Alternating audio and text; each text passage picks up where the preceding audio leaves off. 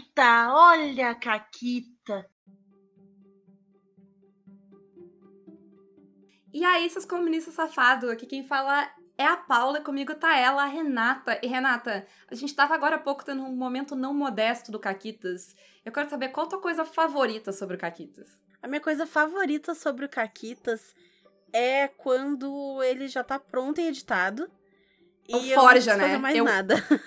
A minha parte favorita do Caquitas é o Forja. Toda vez que eu coloco aquele áudio, eu escuto o Forja dizer, ih, acabou o Caquitas, e aí eu posso só dar 8 segundos, cortar e. Nossa, É perfeito. É é perfeito. perfeito, eu amo, sim. É, é meu Forja favorito também, o Forja do final do Caquitas. Gosto do Forja, mas o Forja do final do Caquitas, entendeu? Ai. Ele me traz uma Excelente. paz de espírito muito grande. Não, mas é, piadas à parte, a minha coisa favorita do Caquitas é o quão fácil o Caquitas é. Porque não é que seja fácil no sentido de, ah, não dá nenhum trabalho. Dá trabalho. A gente tem que gravar, tem que editar, tem que fazer as montagens de imagem, fazer descrição, a descrição tem que caber nos caracteres, sabe? É chato, é, é, é trabalhoso de fazer. Mas se a gente precisa remarcar, ah, não posso gravar hoje, nunca tem problema, a gente nunca se estressa entre a gente. Eu já participei de vários outros projetos, tanto no RPG quanto fora do RPG, e sempre dá estresse. E o Caquitas não dá estresse, então é incrível. O Caquitas é ótimo. É, eu acho que é, é porque as duas têm o mesmo, exatamente o mesmo nível de comprometimento e flexibilidade. Isso, e de vontade de não se estressar também. Sim, sim. Então, assim, é tudo resolvido da melhor e mais eficaz forma possível. Uma máquina muito eficiente esse Uma Caquitas. máquina Uma muito eficiente. máquina. Mas tu tem uma caquita de banheirão, é isso? De banheirão. É, que tá escrito aqui, tem banheiro no título. Tem, eu- o ão é que foi a parte que eu fiquei um pouco confusa. Mas então, eu tava eh, jogando com o grupo de estudos. A gente tava jogando presencial, tá? E eu tava narrando Brandwood Bay. É um monte de gente do grupo de estudos, tinha mais gente na casa, tinha gente que quis assistir, o pessoal que tava jogando achou de boa, então tinha uma galera assistindo.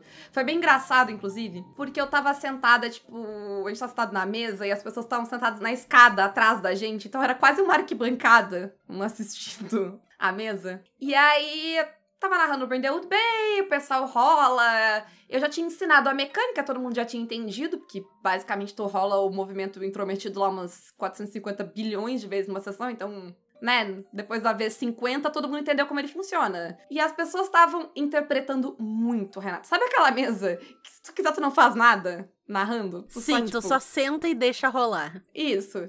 E de vez em quando tu, tipo, gente, vamos. É, é, é one shot, tem que terminar a história. É, é o máximo que tu tem que fazer. Aí o povo tá nessa, interpreta, faz mil coisas. E eu tava, tipo, eu precisava muito no banheiro. Sabe quando as pessoas não, não te dão abertura em um momento? Tipo, a história não para pra dizer, gente, eu preciso sair. Aí eu só fiz assim. Eu vou no banheiro, virei pras pessoas que estavam atrás de mim na arquibancada, entreguei o meu papelzinho com a aventura, que tem a lista de pistas, e eu disse assim: se eles rolarem investigar e tiverem um sucesso, vocês escolham uma das pistas que não tá arriscada aí entreguem pra eles como vocês quiserem. Eu vou no banheiro, já venho. E eu fui no banheiro. As pessoas ficaram um pouco me olhando assim, já que tu vai disse, eu sou irrelevante. Uh, O pessoal ali tem as pistas, entendeu? Vocês estão bem aí discutindo. Eu fui e voltei, eles não tinham feito absolutamente nada, eles ainda estavam discutindo e brigando, sei lá, qualquer coisa de qualquer treta de velha. E, e foi ótimo, mas eu tava tipo. E as pessoas estavam tipo, ah, a gente pode dar a pista que a gente quiser. Eu disse sim. Aí o pessoal que pegou as pistas estavam, gente, tu me deu muito poder na minha mão. Eu disse, né, vai aí. Tá tudo certo. Se quiser inventar uma pista, eu, eu lido quando eu voltar. E eu acho que é, é engraçado porque é a minha coisa favorita do RPG. As pessoas falam, tipo, nossa, a gente causou muito problema pra te resolver enquanto narradora. Eu amo Jura? resolver narrativa. Sabe quando tem um problema de, tipo, o que, que eu vou fazer com essa história? Não sei. É, é o que eu mais gosto. Eu, o que eu não gosto é, meu Deus, eu tenho que inventar um problema pra resolver. Não, eu quero resolver o problema. Não quero criar o problema. Dá muito mais trabalho criar o problema. E aí eu tava. Destrói aí, faz o teu pior. Quando eu voltar, eu resolvo. E se eu não conseguir resolver, eu jogo pra galera. Foi isso. Eu achei que era apropriado uh, pra. Pra esse Caquitas. Pro tópico de hoje. É, mas eu tava pensando que eu tenho um outro ego de narrador, que é o faz o que tu quiser, eu consigo resolver. Então é isso. É, esse é o meu ego de Esse, narrador. esse ego aí, ele é mais a confiança nos outros do que o ego. Perfeito. Obrigada, Renata. Mas sabe que, falando nisso, assim, antes da gente realmente entrar na, no assunto, já desvirtuando um pouquinho, mas não tanto, isso acontece bastante na mesa de Blood and Honor, porque como é super compartilhada essa narrativa e quem tem aposta coloca elemento na cena e foda-se, acontece muito isso do pessoal às vezes ficar um pouco hesitante. Tem acontecido cada vez menos, né, que a gente vai se habituando mais ao sistema, mas do pessoal ficar meio hesitante, tipo, coloco isso na narrativa, será que eu não vou zoar a história? E eu fico tipo, a história vai se moldando a partir do que vai sendo colocado aqui. Não tem, não tem uma história pré-determinada, porque não é assim que o sistema roda. Então, bota aí as coisas. E no final as coisas sempre casam. É incrível, né? As coisas casam porque as pessoas colocam na história coisas que fazem sentido pra história. Então ela vai casar. Entendeu? Mesmo que seja uma coisa que eu não tinha pensado, que para mim é diferente. Já aconteceu, tipo, eu botei uma NPC pensando que ela seria, sei lá, do grupo X, e ela acabou sendo do grupo Y, porque outros elementos foram sendo colocados na história. E tá tudo certo. Funciona. Tá entendeu? Aberto pra o que quer que possa acontecer, o que as pessoas suge... para qualquer sugestão. A história sempre funciona, desde que porque só tem um jeito de tu quebrar a história e a história não, não é errada. Tu tem uma história rígida, né? Que é, né, essa é a minha história e eu vou me agarrar nela com todas as forças. Porque se tu não tem isso, não tem como. Como é que tu vai quebrar? É, se a história é tipo uma, sei lá, geleca, entendeu? Que tá ali. É um cubo Uhum. gelatinoso que tá engolindo tudo, tu não vai quebrar. Foda-se. Tá tudo bem. Ah, e hum, essa história, ela mais uma vez vem da nossa grande sessão de sétimo mar, que rendeu. Ah, que assim, e aí eu, eu vou eu aqui lidar com o meu ego agora, Renata. Porque eu tava, eu tava naquela neura, porque eu tava me sentindo culpada, porque eu não consegui pre- preparar nada. Ah, e- E, Aham. olha que loucura, por que, que eu não consegui preparar nada pra mesa? Em, em parte porque eu deixei pra última hora, é- essa culpa eu tenho. Ah, porém, eu deixei pra última hora e aí eu tive uma enxaqueca fodida antes da sessão e aí eu não consegui fazer nada, porque eu não conseguia ficar na frente do computador. E aí eu tava nessa loucura de ficar tipo, não, mas eu não preparei nada e agora não tem nada. E aí a- e aí eu tava a sessão toda me sentindo que, que eu tinha botado, jogado tudo nas costas de vocês. Né? Então, tipo, ah, todas as ideias vieram das jogadoras e tal, e eu não tô fazendo nada, eu não preparei nada, olha que horror, olha como eu sou horrível. E eu fiquei, um, sei lá, os últimos 40 minutos de sessão, eu fiquei tentando encaixar uma cena, bolar uma cena pra colocar ela, pra gente rolar dados e eu ter feito alguma coisa. E tava todo mundo cagando pra necessidade da cena. Ninguém tava. Tava todo mundo achando a sessão incrível. Assim como eu tava, eu só tava preocupada de, tipo. Que as outras. Que eu tava gostando da sessão. Eu tava preocupada que as outras pessoas não estavam gostando da sessão baseado em vozes da minha cabeça. Porque eu achava que eu tinha que fazer alguma coisa. ah, que eu não podia ser irrelevante naquela sessão. ah, como narradora. E no fim nem, nem deu tempo de fazer a minha cena. Então a gente colou os dados pra ela, mas não deu tempo de fazer ela. Ela ficou pra próxima sessão e ninguém se importou. Todo mundo terminou a sessão falando como ela foi maravilhosa e incrível. E eu tava tipo, cala a boca, Paula. Tu é irrelevante. Tipo, deixa as pessoas. Não se preocupa com tu ser importante, porque tu não é. Tu é tão importante quanto qualquer outra pessoa. Então, tudo bem uma sessão tu ser quase invisível, sabe? E também nem é como se eu não tivesse contribuído pra sessão, porque eu também contribuí pro que a gente tava contando. Eu não sei o que, que tava na minha cabeça, Renata. Eu acho que é tipo, é uma ideia que é. Por mais que tu tente quebrar ela, ela ainda tá. Assim, vira e mexe, É. ela aparece, assim, é um, é um monstrinho. É aquela ideia de responsabilidade, né? Tipo, ah, eu estou narrando, eu devo prover, eu devo trazer. E eu acho que todo mundo tem um pouco disso, mesmo quem não tá narrando, tem um pouco nisso de eu preciso participar ativamente, construir coisas pra essa sessão, contribuir pra sessão, mas quem tá narrando eu acho que é sempre mais. Por mais que a gente tente desconstruir isso, sempre fica um pouquinho, né? Eu acho que aquele negócio que tu falou, não sei se foi no programa passado ou no anterior, eh, de o RPG ser uma tradição moral, e a gente passa os nossos traumas quase, né? Porque eu acho que isso aí é muito algo que. eh, É algo ruim que ficou de em algum momento alguém te fez sentir como se tu não tivesse sido bom o bastante pra sessão. E às vezes nem foi tu, alguém fez alguém que te ensinou a jogar, e sei lá eu quantas gerações pra trás, tá? Esse momento merda. mas ele é passado, né? Essa. essa... Porque ele é uma coisa, uma coisa muito ruim. Eu, eu passei por momentos em que, por algum motivo ou outro, a, a, a mesa fez eu sentir como se eu não tivesse sido boa, boa bastante como jogadora ali. E é algo muito ruim que tu muito não quer que aconteça de novo. E eu acho que às vezes nem aconteceu contigo, mas como tu aprendeu com alguém que teve essa experiência que quer com todas as forças evitar isso, isso acaba ficando e passando e a gente mantém essa ideia, né, de eu preciso ser o suficiente, como se existisse um, uma barra que tem que ser atingida. Sim. É, por um lado, e aí tem, tem uma grande diferença, né?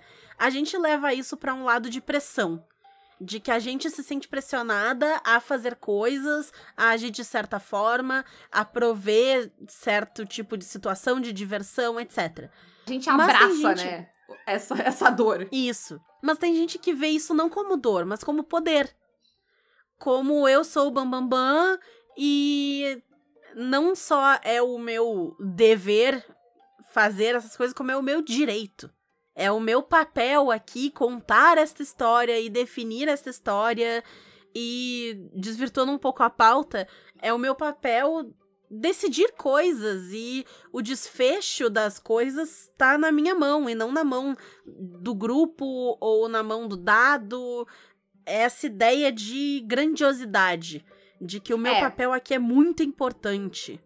É aquela imagem do RPG que tem a, que, que até em ângulo que tu vê, a, a, sabe, quando tu, tu tira foto da mesa, é os jogadores ali abaixo e o narrador ele tá em pé atrás do escudo, assim, numa posição de destaque e superior a todo mundo. Uh, que é muito comum, né? A, assim, é, é muito uma imagem mental que talvez até vocês tenham, assim, de como. Sim. De, de, o que é uma mesa de RPG. Em vez é. de uma mesa que todo mundo tá na mesma posição. Tu já narrou alguma vez e tu não sentou na ponta da mesa? Eu vou aqui só fazer um, um talvez, uma talvez defesa dessa configuração da mesa. Que, ao menos na minha experiência, quando eu tô narrando, eu preciso de mais espaço. Sim, sim. Porque eu preciso ter, né? Tipo, sei lá, eu tô com computador, eu tô com anotação, eu tô com não sei o quê. Então, normalmente, sentar na cabeceira da mesa me dá mais espaço do que sentar na lateral com gente sentando do meu lado. Porque aí, né, o espaço tá mais reduzido. Então, eu acho que essa configuração acaba sendo mais usada e talvez até instintiva por essa questão, né? Quem vai narrar tá perto da ponta da mesa, porque é onde tem o espaço pra pessoa botar mais coisas que costuma ser, né? Em vários jogos não é, porque em vários jogos não existe necessariamente é, um material, né? Pra narrar, sei lá, um Brindlewood Bay.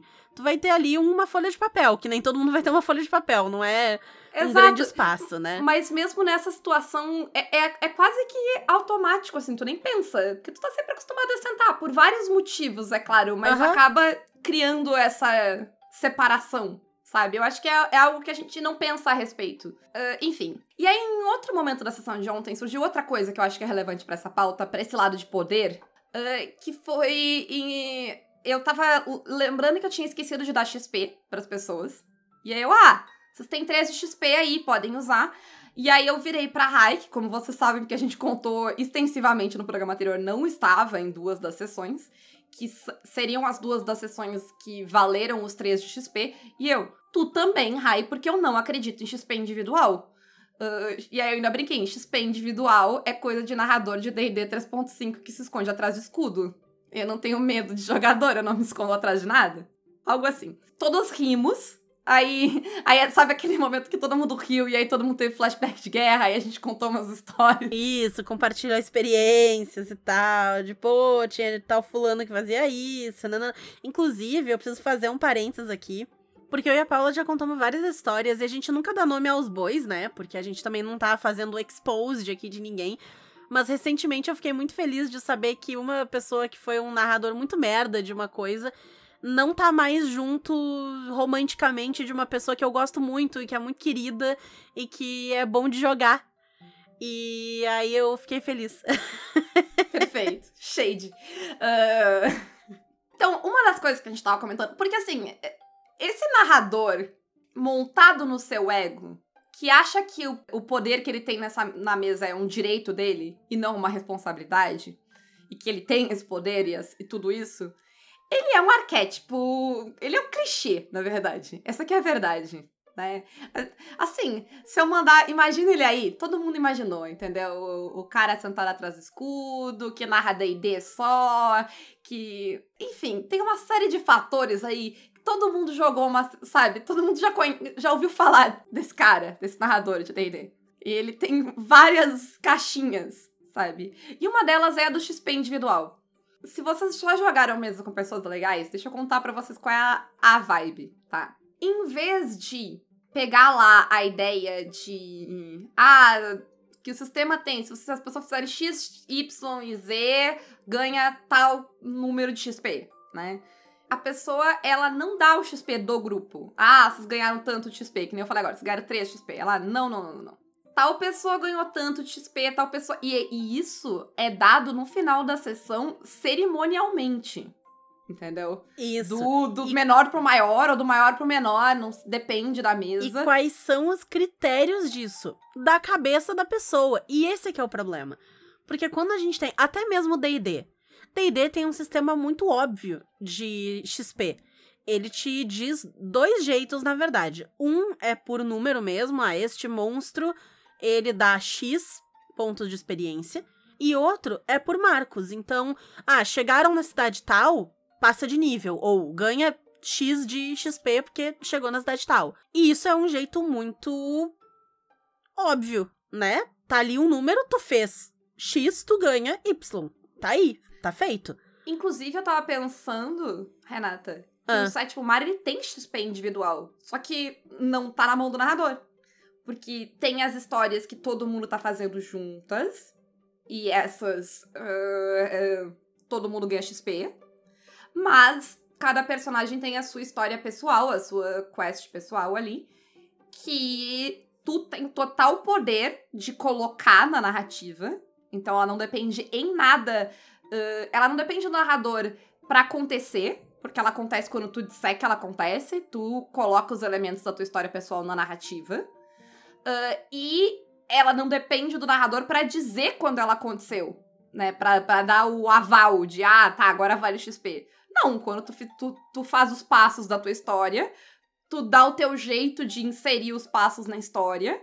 E quando tu completa, tu ganha o teu XP. E, e aí não é um problema. Em parte também porque o sétimo mar não é um sistema que desnivela quando tu ganha coisas novas, né? Ao contrário do D&D. Porque qual é o problema do XP individual? Assim, fora a parte subjetiva que eu já vou jogar de volta pra Renata falar. É que é muito ruim pra todo mundo que tá na mesa. É ruim pra quem tá ganhando mais e é ruim pra quem tá ganhando menos. Pra quem tá ganhando menos, XP no caso, fica aquela sensação do negócio que a gente tava falando antes. Já joguei errado. Fiz, não, não, não, fui, não fui boa o suficiente. Por isso estou sendo punida, né? Agora, pra quem ganhar mais, também não é legal. A não ser que seja uma pessoa escrota. É muito desconfortável. É, né? Tu te sente, tipo. Parece que. Sei lá, eu nunca sinto um sentimento bom se eu tô ganhando algo em detrimento de outras pessoas. Ou, tipo, eu não tenho como aproveitar, digamos assim, a minha, entre aspas, felicidade por ter uma recompensa se outras pessoas estão sendo punidas. E, e é de um jeito idiota, porque é de um jeito subjetivo. Porque quer dizer que aquela pessoa jogou do jeito que tu aprova? Todo mundo tem que jogar igual do jeito que tu gosta de jogar. Tem que fazer as coisas do jeito que tu faz. Porque até se a pessoa quiser colocar, tipo, uma regra da casa pro grupo ganhar XP, entendeu? Ah, toda vez que vocês usarem um dado de inspiração pra fazer um negócio foda, vocês ganham XP. E aí a pessoa, né? Mas aí a gente tem o problema que o dado de inspiração também é uma recompensa É, mas sei lá, É. o DW tem um jeito que funciona. Tu tem um alinhamento que é teu, pessoal. Seguiu o teu alinhamento, tu ganha XP. É teu. Aquele XP Isso. é só teu. É perfeito, porque ninguém tá tomando aquela decisão por ti. Exato. Ela é uma decisão que tu. É uma, tu escolheu o parâmetro que te dá XP e tu ganha XP quando tu cumpre o parâmetro. Mas, de novo, tudo isso só é possível porque no Dungeon World, se eu subir. Porque no sétimo mar tu não sobe de nível, então ainda é mais, é mais livre essa história. Agora, no. Tu subir de nível no, no Dungeon World não faz nenhuma diferença. Eu tô no nível 7 e a Renata tá no nível 3, a gente joga igual. E nenhuma de nós vai se divertir mais ou menos. No DD, se a Renata estiver no nível 4 e eu estiver no nível 3, ferrou. Eu vou morrer. É, é isso que acontece. Ele não é um. É, não faz sentido, assim, do ponto de vista mecânico, tu quebrar o XP. Do, do ponto de vista colaborativo da mesa, é ruim para todo mundo. Como a Renata falou, é desconfortável. E aí, em cima disso, geralmente, quando a gente tá falando desse poder, é exatamente o que a Renata falou. É uma recompensa, tanto XP quanto ponto de inspiração, quanto. A gente comentou agora recentemente no. É, os pontos de honra do. do, do Isso. Sem honra? Sim, sim. Que é totalmente subjetivo. Então, é quando eu, o grande supremo do, portador do ego que fica atrás do escudo, mestre, deu Isso, sobre a quando mesa. eu decido, quando eu acho que se aplica, quando eu acho. Por quê? Por que, que tu quer esse poder? Por, que... Por quê? Tem que acabar. Tem que acabar o jogo que, que dá esse poder pra pessoa. Tem que acabar uma pessoa que tem esse ego, esse poder. Gente, um pouquinho de síndrome do impostor faz bem.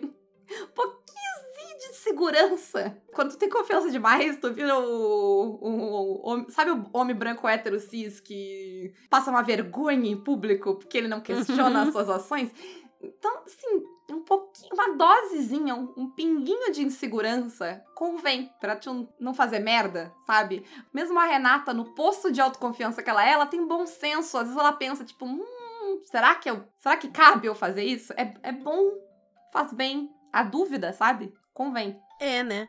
É. E aí, vale acabar com todas as ferramentas. Que o XP é uma ferramenta, né? A que a gente mais queria falar hoje, porque foi a, a que a gente pensou, que a gente achou que não tinha explorado tanto. Uh, mas, por mim, tem que acabar com todas as ferramentas deste poder. Porque a gente tá em 2023, narrador, Deus sobre a mesa. Tipo, gente, o que, que é isso? Sabem? Cringe. Pra, pra falar que nem os jovens que já não é mais os jovens, e aí eu tô sendo cringe. Perfeito. Mas, é, sabe? Hum. É, todo esse papo de a minha mesa, a minha história, de esconder coisa, de ter alguém na mesa que tem mais poder que os outros. Que a gente sempre fala, eu acho que da parte de responsabilidade, da parte do sentimento, de pensar que tu tem que entregar mais que as outras pessoas e que tu tem que prover a diversão mas existe também o lado da pessoa que gosta dessa posição porque ela se sente poderosa. E eu sempre acho bizarro, e eu sempre brinco, é, uma mini tangente, mas a, a minha mãe ela faz muito trabalho voluntário, coisa em igreja e tal.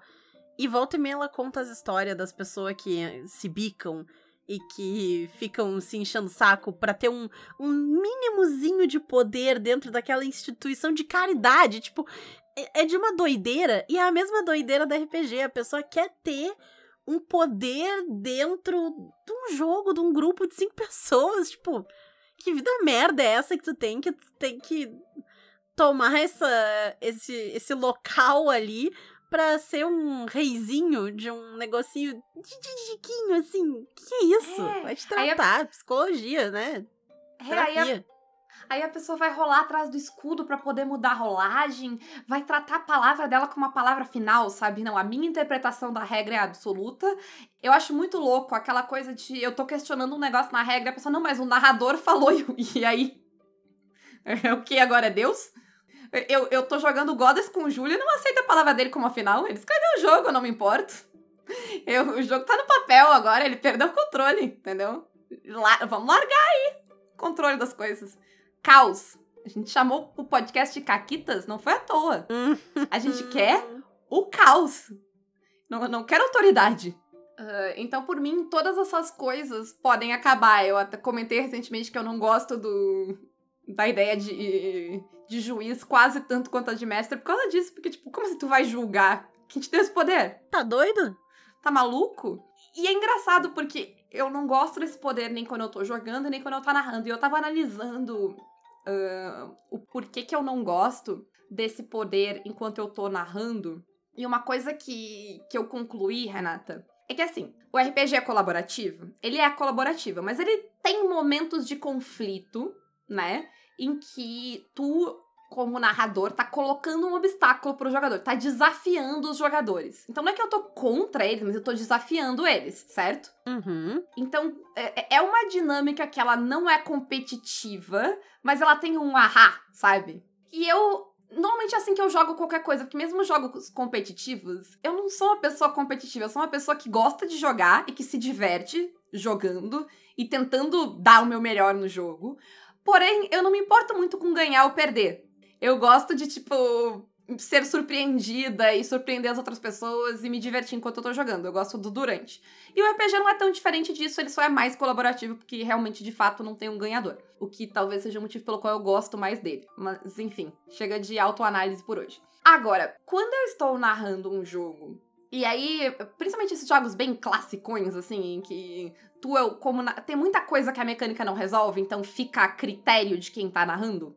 Sempre que fica coisas a critério de quem tá narrando. Uhum. Eu me sinto quando, quando eu tava uh, em aula e eu tava, sei lá, jogando Uno com as crianças que se eu tô jogando no com as crianças, eu não vou botar, eu não vou empilhar dois mais quatro pra criança comprar, sabe, mais oito e apontar o dedo na cara dela e rir. Mas se eu estiver jogando com a Renata, eu vou empilhar três mais quatro, vou dizer acabou o Caquitas. nós vamos chorar de rir e seguir o jogo. Entendeu? E, e, ah, não, mas aí é um jogo competitivo. Sim, mas eu, eu não quero fuder com a Renata quando eu tô jogando Uno, sabe? É sim, maldita! Exato, não, não acaba a amizade. É, e, e, eu sinto. E tem um pouco disso quando tu tá jogando, assim, de ah, tu não tava esperando isso, o que, que tu vai fazer agora? E aí a Renata vai dizer, ah, mas eu tenho esse poder aqui, eu resolvi o teu negócio. E a gente vai se divertir bastante jogando. Sim, é muito mais legal. Eu não sei, eu como narradora, nunca me diverti vendo o pessoal se dar mal. Nunca foi algo que eu gostei. Isso mas eu me divirto desafiando as pessoas. Sim. A tipo, o que que tu vai fazer agora? Agora que eu te tirei da tua zona de conforto, o que que tu vai fazer? Mas isso só é legal se a gente tá em igualdade de poder. Porque senão, eu tô jogando Uno com uma criança de 5 anos que não sabe bolar estratégia. E aí, não tem graça. Não tem graça surpreender aquela pessoa. Não tem graça desafiar. Eu tô sendo só má. É. E aí eu não quero, eu não quero ser má. Eu não quero, tipo, tomar uma decisão e aí eu matei o teu personagem. Eu quero tomar uma decisão e aí, tipo, se vira aí para resolver o que eu fiz e tu tem como. Sim, eu tomo uma decisão e tu toma uma decisão e aí todo mundo toma uma decisão, entendeu? É Exato. É eu quero jogar em pé de igualdade, eu não quero ser um deus que vai lá e esmaga os outros como uma formiga. Ninguém aqui é o mestre Dark Sorcerer. É!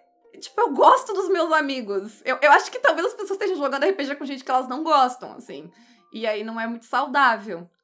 Ah, eu, eu, eu, gosto dos meus amigos que eu tô jogando RPG. Eu, eu quero que eles se divirtam tanto quanto eu. E se eu não posso, se eu não sinto que eu tenho esse pé de igualdade, se eu sinto que eu tenho esse poder todo, eu acabo jogando pisando em ovos daí.